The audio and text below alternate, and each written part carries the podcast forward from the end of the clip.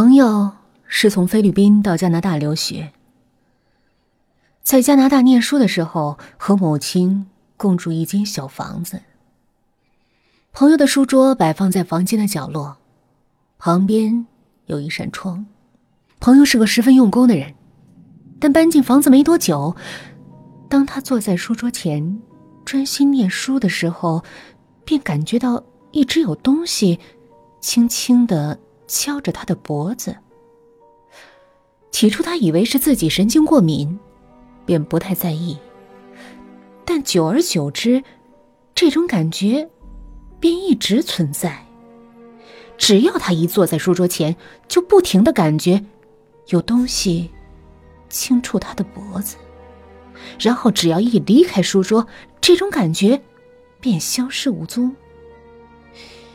于是他便将这个情形告诉了他的母亲，他母亲就找了个算命师询问。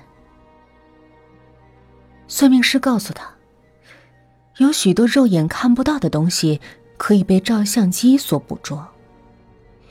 于是，在他下次再有这种感觉时，马上拍张照片，说不定可以解开这个谜。朋友半信半疑。